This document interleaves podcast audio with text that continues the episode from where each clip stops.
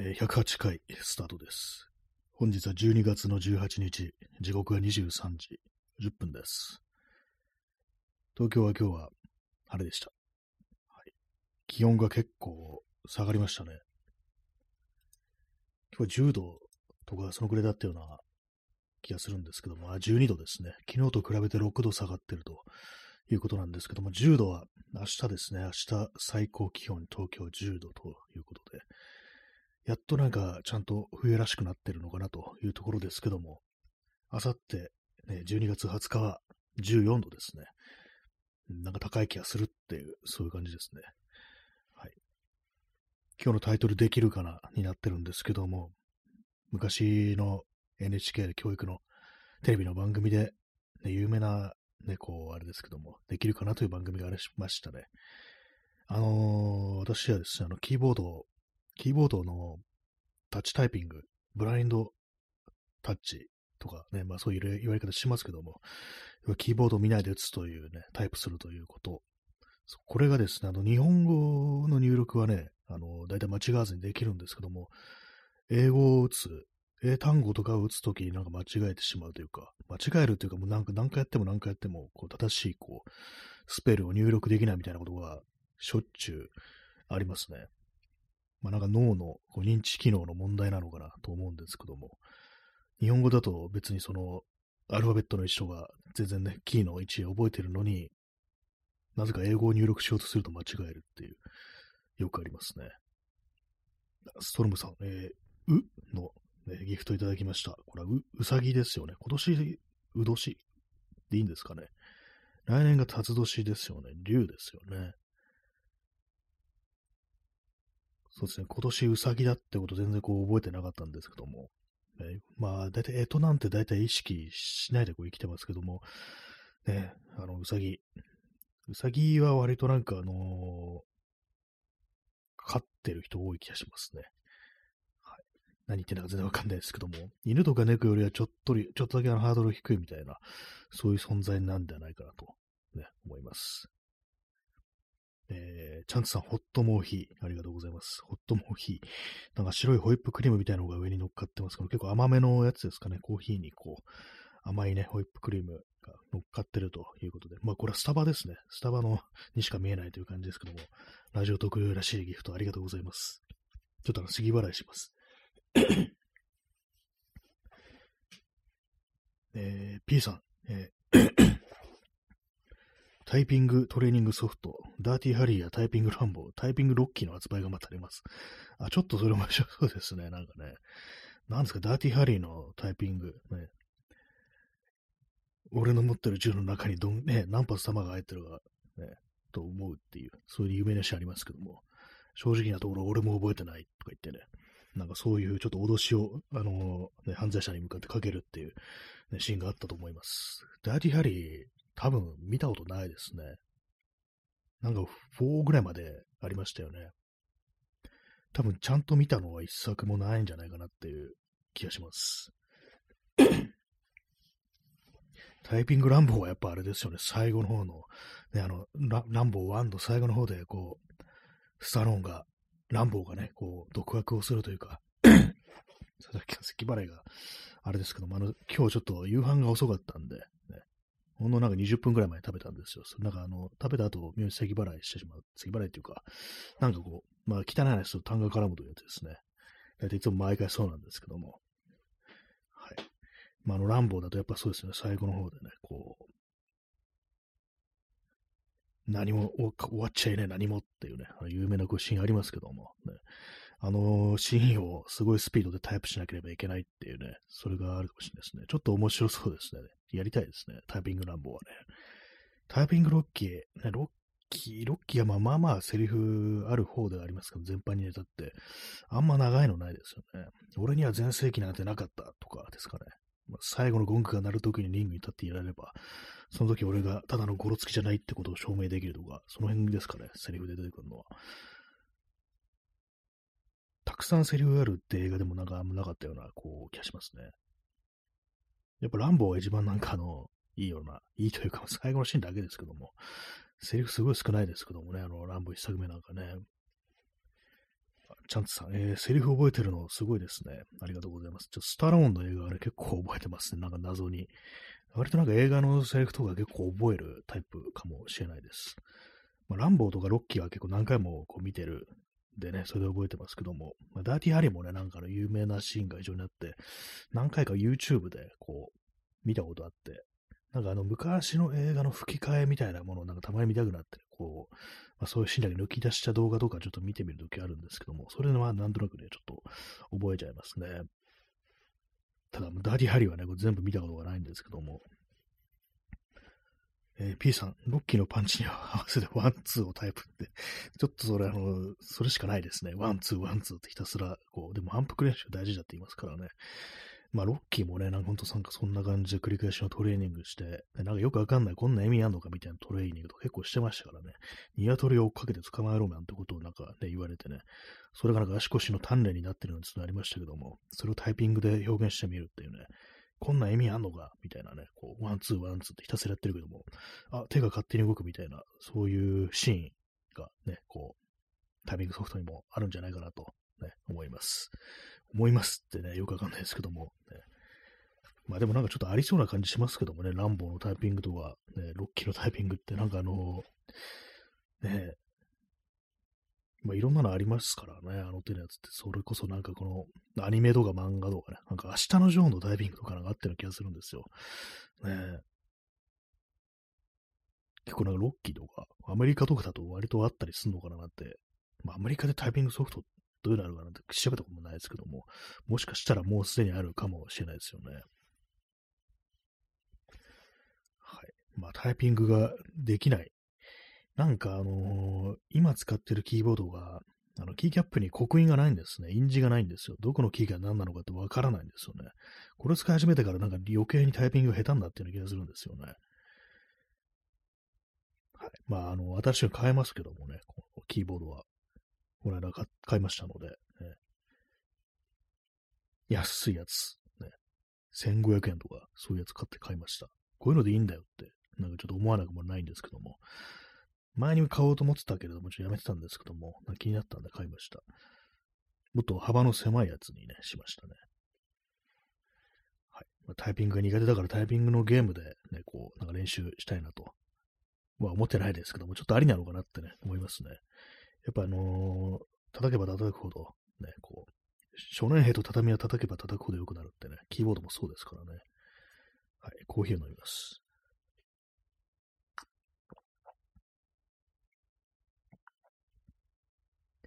できるかなというタイトルなんですけども、考えてみて私、あの、なんか練習してできるようになったことって、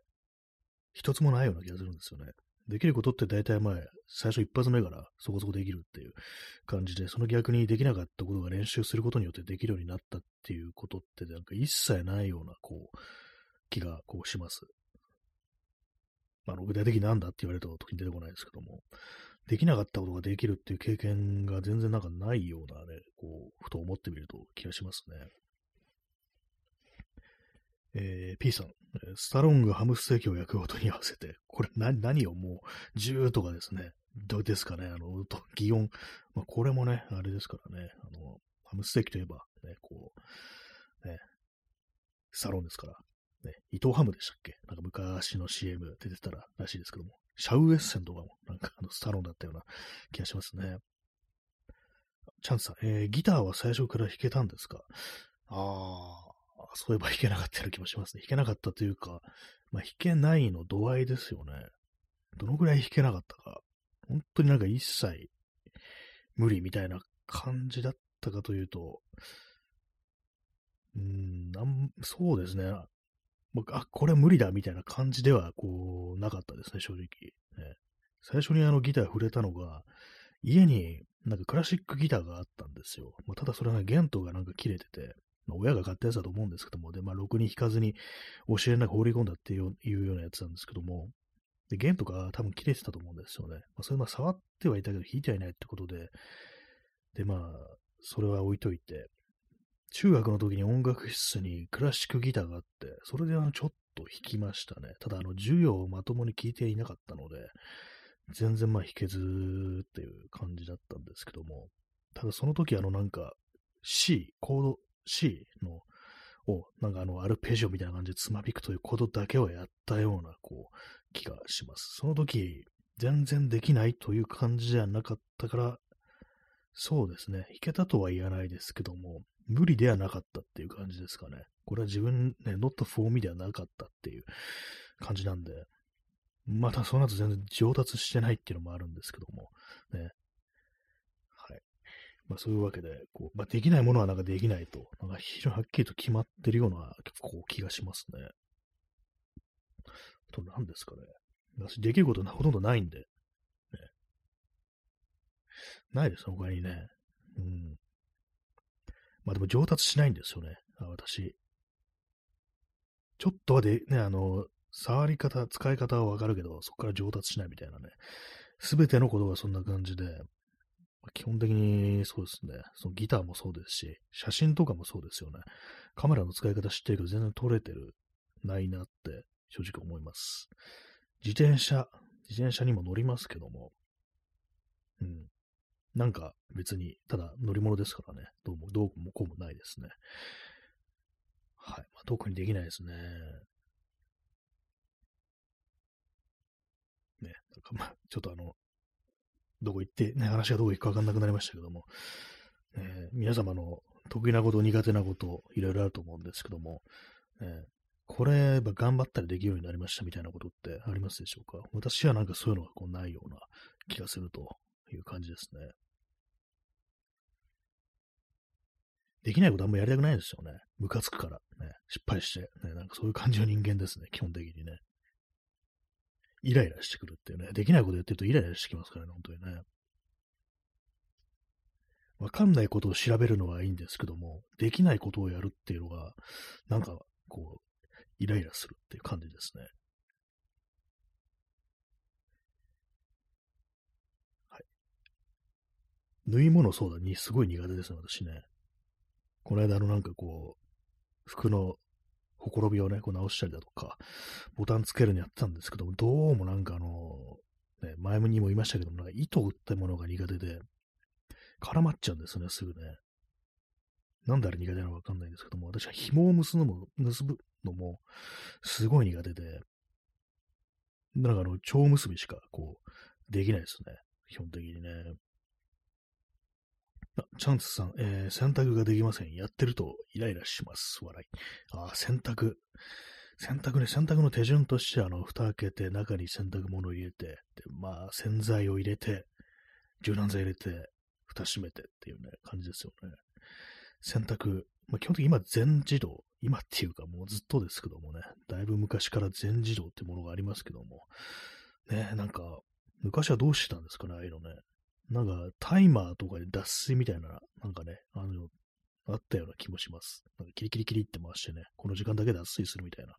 まあ、同じか。まあ、よくわかんないですけども。でも、いちいち、まあ、工程ごとにいちいちスイッチオンしたりとか、排水とかね、やってたのかもしれないですね。あ、チャンスさん、洗濯物を干すのが本当に苦手ですね。まあ、それちょっとわかりますよ。私もなんか、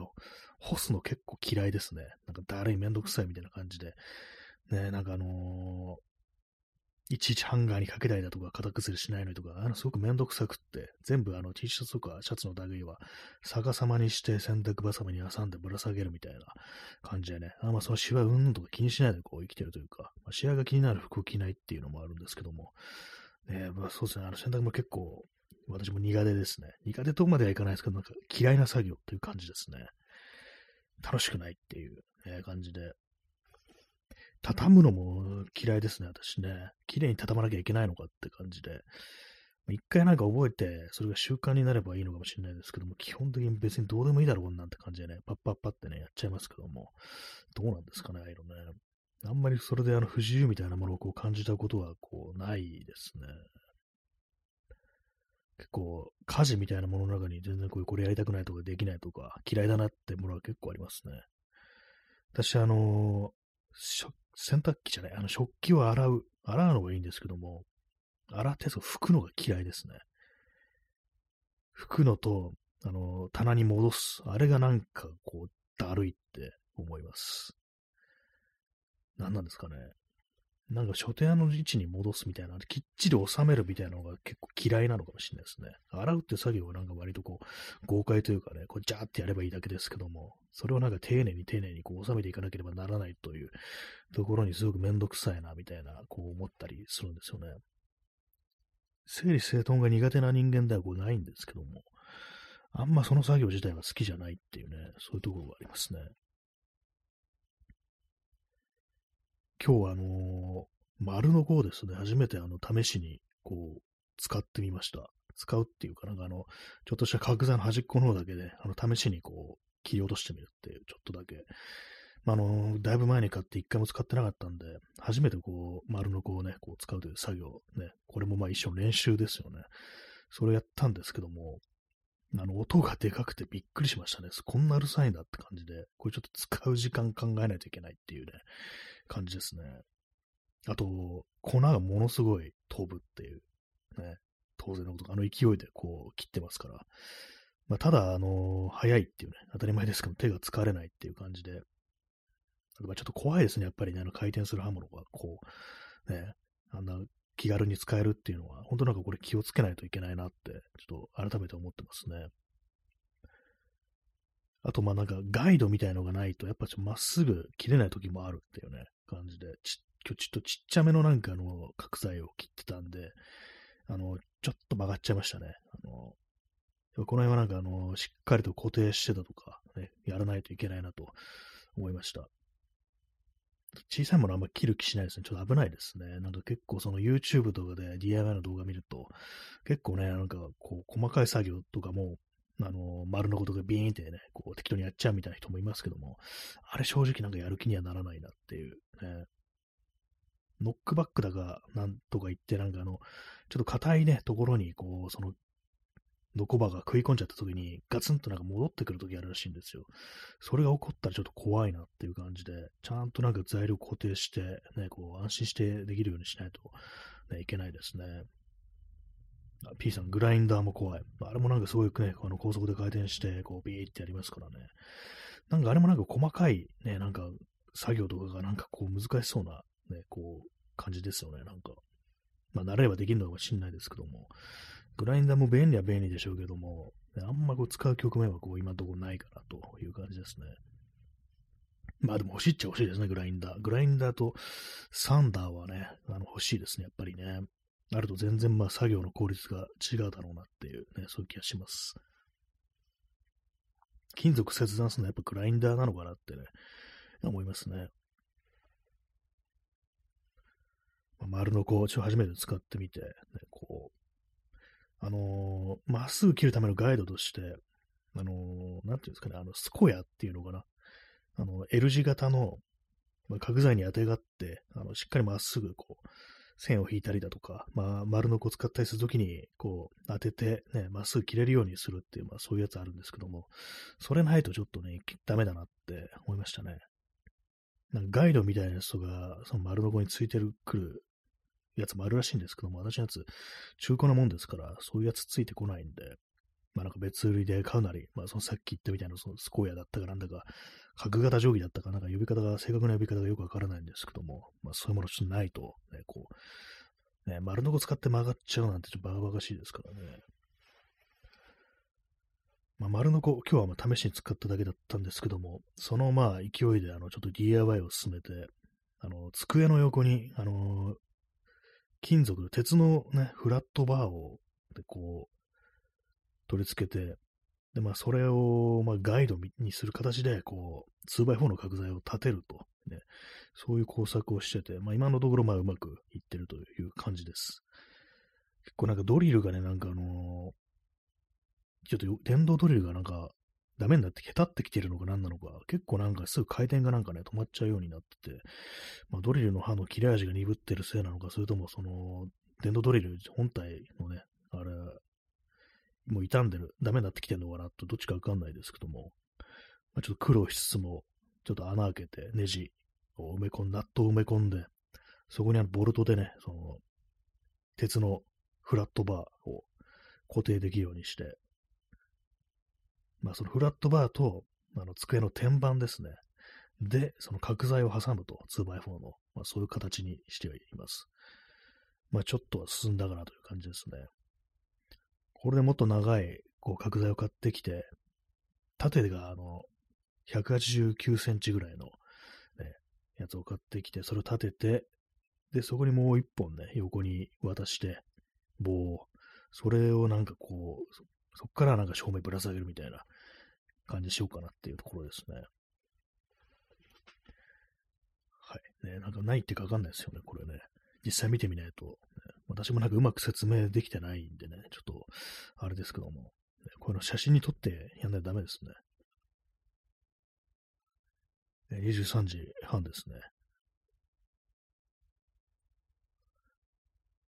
まあそうですね。今日はちょっとそれが進んだという感じですね。あとギターの弦も割り替えなきゃなって感じですね。買ってきたいいものの、まあ古いのまだ貼ってあって、変えてないですね。まあできるかなというタイトルでできなかったところについてこう話してるという感じですね。できないことといえば、あの、ノコギリとかでまっすぐ切るのもできないですね。なんか DIY もできない度合いが結構高いですね。あの、綺麗にできないっていう感じで。まあ、なんかほんと手間暇かけてやればいけんのかもしんないですけども、やっぱなんか耐えられないんですね。そういうなんかあだこだやってる時間に早くなんかこう手を動かしたいみたいな気持ちが非常に強くって。あとあれですね。あの、作業してるときに道具がいろんなところに散らばるっていうね。あれさっき使ってたドリルどこ置いたかなみたいなのがものすごく頻繁にあるんですけども、これは何なんですかね？僕単純に散らかってるせいなのかなと思うんですけども、作業スペースに限りがあるから、行き当たりばったりでいろんなとこ置いちゃうから、わかんなくなってるんですかね。こういうのもなんか広い、ちゃんとした環境を整えれば、ね、こういいのかもしれないですけども、そうじゃなければ私のなんか脳に問題があるみたいなね、そういうことかもしれないですね。コーヒー飲みます。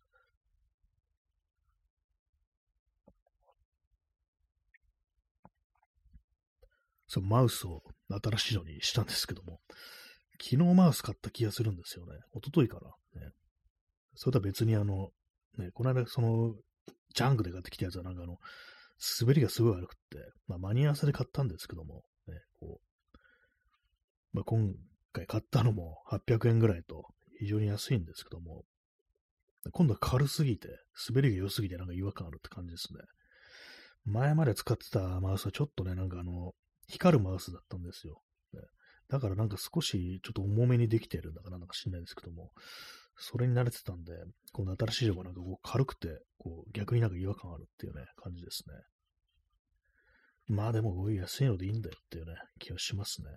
安っぽいですけどもね、本当にね、触った感じとか、何の飾りもないですし。あとなんか側面がくびれてて、これ持ちやすいようにっていう、まあ、配慮なのかもしれないですけども、なんかそれが滑るような感じで非常に気持ち悪いですね。結局文句が出てくるっていうね、感じですけども。はい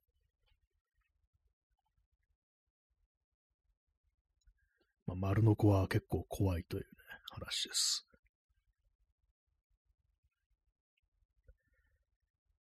ドリルね、あのー、鉄のね、そのフラットバーにね、穴を開ける。これが結構大変ですね。オイルとかをね、こう刺しながらドリルでね、少しずつ少しずつ開けていくんですけども、なんか手回しの方がいいんじゃないの？って気してきましたね。電動ドリルよりも、ね、実は、ね、自分の手でこう、回転させて回していく、そっちの方がなんか早いんじゃないかなって気がしますね。結構なんか時間がかかるんですよね。私のまあ使ってるドリル、あるいはドリルの刃のギラジが悪いてたのかもしれないですけども、なんかね、こう、早く回転させても別にね、こう、すぐ穴が開くわけでもないし、やっぱじりじりじりじりね、あの、削った粉が出てって、ね、って感じなんですよね。ほんとなんか、大したこと今日、ね、大した作業じゃなかったのに、やたら時間かかっちゃいました。なんか1時間半とか2時間とか、なんかそんくらいやってたような気がしますね。出来上がったもの見ると本当なんかどうでもいいような、ね、感じなんですけどもね。しかもまだ全部出来上がってないしっていうね、感じですね。しかも片側、机の天板にね、あの取り付ける片側しかやってないから、もう反対側もやらなきゃいけないっていうね、非常にこうめんどくさいこう作業が待ってるという感じですね。反対側の鉄の、鉄だとちょっとなんかあの、めんどくさいからアルミのね、こう、板にしよっかなってことちょっと思います。まあでも鉄の方が安いんですよね。頑丈で安いっていうね、穴開けづらいですけども。ね、まあ合成みたいなものを考えるんだったら、鉄の方がね、こういいのかもしれないですけどもね。鉄安いですね、一番ね、やっぱ。あの、ステンレスとかじゃなければ。ネジとかでも鉄は安いですからね。えー、23時35分ですね。あと5分ほどね、ありますけども。まあ今日はそんな感じです。太りましたね。なんか今日今あの、カーハートのこうジャケットをね、こう着てるんですけども、これかなりでかくって、すごいゆとりあらずだったのが、なんか若干なんか去年来た時よりもきつくなってるような気がするっていうね、感じです。痩せた方がいいに決まってるんですけども、ね、なんか全然そういう気にならないですね。ろくに運動もしてないし、ね、食生活もめちゃくちゃだし、結構最悪な感じです。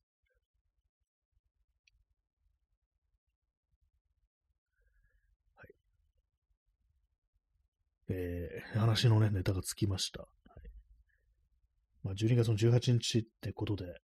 お年末近いですけども、全然そんな空気ないですよね。寒くなってくると少しはね、なんかその空気みたいなものが出てくるのかもしれないですけども、どうもね、なんか、一週間後とかね、もう、クリスマスだっていうね、信じらんないですね。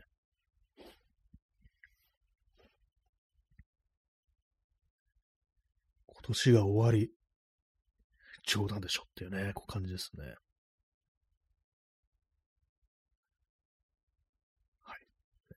きるかな、ね。皆様のできないこと情報をちょっと募集したいなと思います。できないとイライラしますよね、本当にね、何でもね。私、あの字も汚いんですよ。字書くの結構苦手ですね。まあ、これもちゃんと練習してないっていうのもとこあると思うんですけども、なんかあの気を使って字を書くということが嫌いっていうのが、いろんなことに言えるんですけども、なんかあの、丁寧にやらなければならないっていうことが嫌いそれはあります。神経使うことがなんか嫌いっていうのが結構全般ありますね。整理整頓とかもそうですけども。なんか大雑把にできることだったらまあいいんですけども、どうもなんかきっちり丁寧にね、細かくやるっていうことがなんかこう苦手だなと。苦手というかなんか、やりたくないっていうそういう感じなんですよね。まあ、P さん、自然体。そうですね。自然体でできないことは全部嫌いみたいなね。そういう感じですよね。何なんですかね。こう、結構子供の頃からそうだなって、そうだったなって今思いますね。大雑把にやっても許されるようなことしか私やりたくないと、ね、そう思ってます。はいまあ、プレッシャーに弱いみたいなところあるのかもしれないですね。常に神経使ってね、こう、失敗しないように、ね、そういう気持ちでなんか取り組むっていうのがすごく嫌だっていうね、それはありそうですね。まあ、雑、なんでも雑っていうね、ことですね。まあなんかできるって人もあんまね、そういう感じでもなくって、案外こう雑にやってるのかもしれないですけどもね、雑にやってるけどもそういうのを気に病まずに、なんかこう、ね、取り組んでるうちにできるようになったみたいな、そういうことかもしれないですね。私の場合なんかこう、しょっぱなね、なんかこう、雑にやってね、失敗して嫌になるみたいなことがまあよくありますからね。はい。まあ雑な DIY、ね。まあほんと綺麗に仕上げるみたいなこともね、やりたいんですけども、ね、めんどくさいっていうね、めんどくさがりですね、本当にね。はいまあ、今使っ作ってるもの、作ってるものとかなんていうか、ね、こう、やろうとしてること、まあ、丁寧にやるのは大事ですけども、丁寧にやってたらもういつまでも終わないですからね。まあ同じね、最初なんかこう、ざっくばらんに雑にやって、後からね、こう、やり直す、もう一回正確にやるってのがいいかもしれないですね。えー、P さん、雑に世直し山上。結構雑だったかもしれないですね。こう、ね、元総理を殺すっていうね。割になんかこういろんなね、あの、海がなんか吹き出してきた感じで、あれ殺されてなかったらどうなったのかなっていうね、なんかそのままなんかうやむやになってたというか、ね、そんな気もしますからね。雑に世直しっていうのは確かにその通りかもしれないですね。弾丸で世直しって感じになっちゃいましたね。はい。そんな感じで本日はこの辺りで終わりたいと思います。それでは、さようなら。